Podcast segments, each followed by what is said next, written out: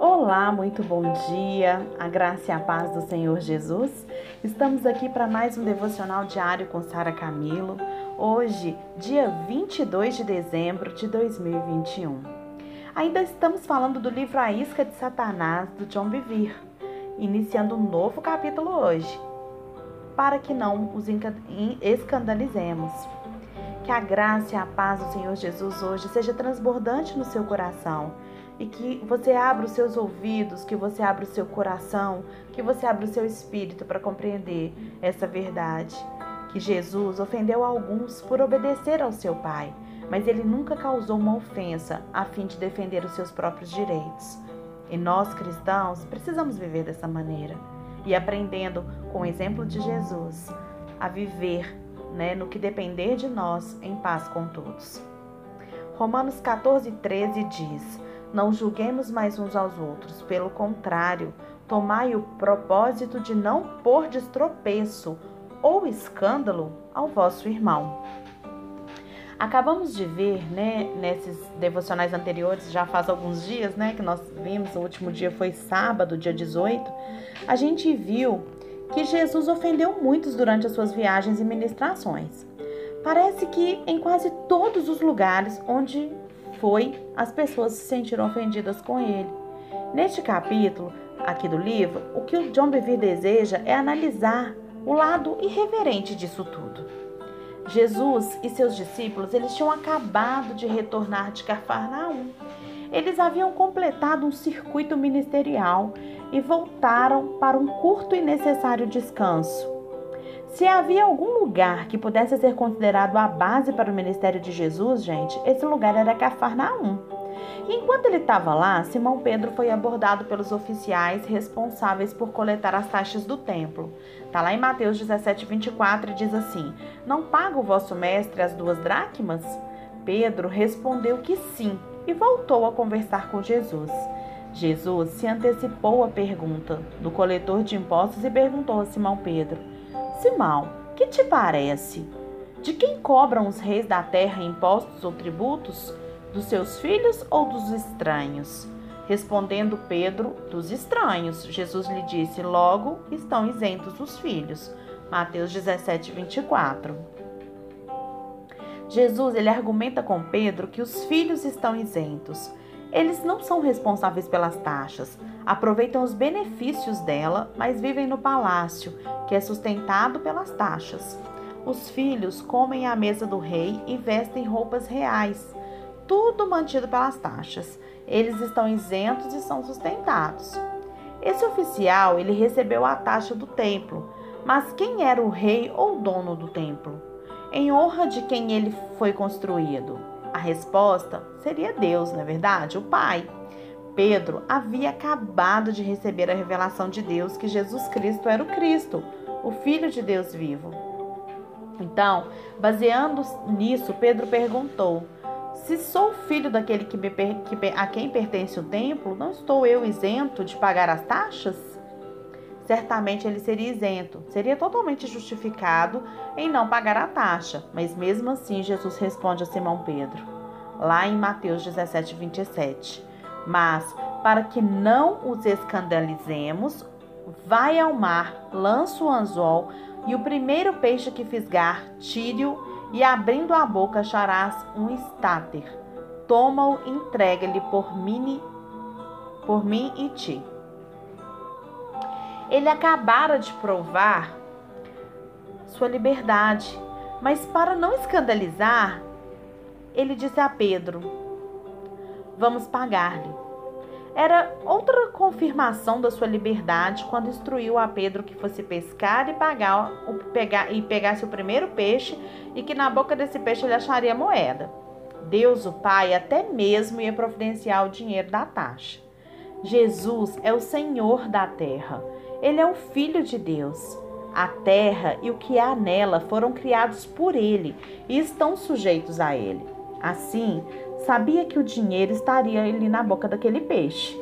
Não teria de trabalhar por aquele dinheiro, porque ele era filho, e mesmo assim ele decidiu pagar, sabe para quê? Para não escandalizar. Este é o mesmo Jesus que vimos lá no capítulo anterior escandalizando as pessoas sem pedir desculpas, não é mesmo? Ele provou que estava isento da taxa do templo, mas disse: Para que não os escandalizemos, vai e pague. Parece haver alguma inconsistência. Será? Nossa resposta vai ser encontrada no próximo versículo. Olha só, 18, de 1 a 4, que diz assim. Naquela hora, aproximaram-se de Jesus os discípulos, perguntando: Quem é porventura o maior no reino dos céus? E Jesus, chamando uma criança, colocou-a no meio deles e disse: Em verdade vos digo que se não vos converterdes e não vos tornardes como crianças, de modo algum entrareis no reino dos céus. Portanto, aquele que se humilhar como esta criança, esse é maior no reino dos céus. A expressão chave aqui é quem se humilhar. Logo a seguir, Jesus desenvolve essa afirmação dizendo, em Mateus 20, de 26 a 28, Quem quiser tornar-se grande entre vós, será esse o que vos sirva, tal como o filho do homem que não veio para ser servido, mas para servir e dar a sua vida em resgate de muitos. Que afirmação! Ele não veio para ser servido, mas para servir. Ele era o filho, gente, era livre e ele não devia nada a ninguém. Não estava sujeito a nenhum outro homem, mas mesmo assim ele decidiu usar sua liberdade para servir. Muito tremenda essa parte de hoje, para que não os escandalizemos. Para que a gente não escandalize como cristãos, nós muitas vezes precisamos abrir mão, abrir mão dos nossos direitos, abrir mão das no da nossa razão, sabe? Para que a gente não escandalize as pessoas. Jesus, ele era o filho do dono do templo, que é Deus. Mas mesmo assim ele pagou imposto, a taxa ali, para que não, não escandalizasse as outras pessoas.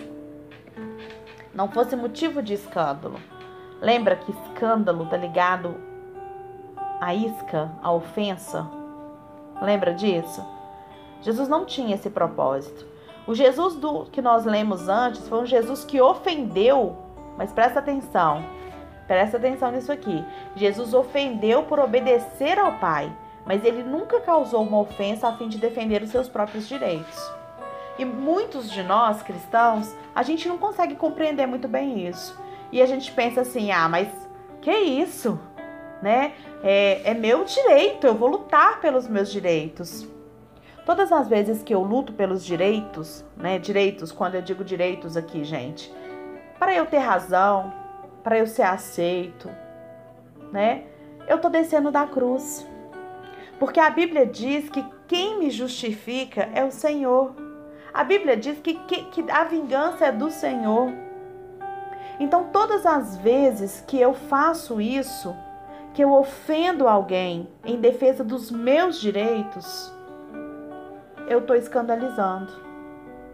E nós precisamos pensar nisso. O evangelho hoje, que às vezes é pregado por aí, testemunhado por aí, é esse evangelho que assusta. É um evangelho de busca por direitos. É, é, é direito, eu tenho direito a isso porque eu sou cristão, eu tenho. Não, gente, o cristianismo não é feito nisso, disso.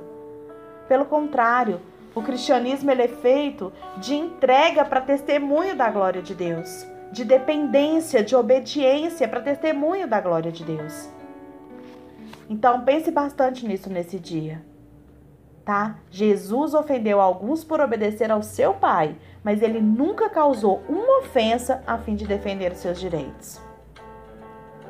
Pensa sobre isso que nós falamos aqui hoje, sobre esse, por essa parte desse, desse capítulo aqui do livro do, do John Bevere, tá? E vamos pensar se realmente a nossa vida cristã tem sido uma vida de dependência, de obediência a Deus, ou se a gente tem colocado isso de lado para lutar por aquilo que a gente acha que é o melhor para nossa vida. Deus abençoe vocês e até amanhã.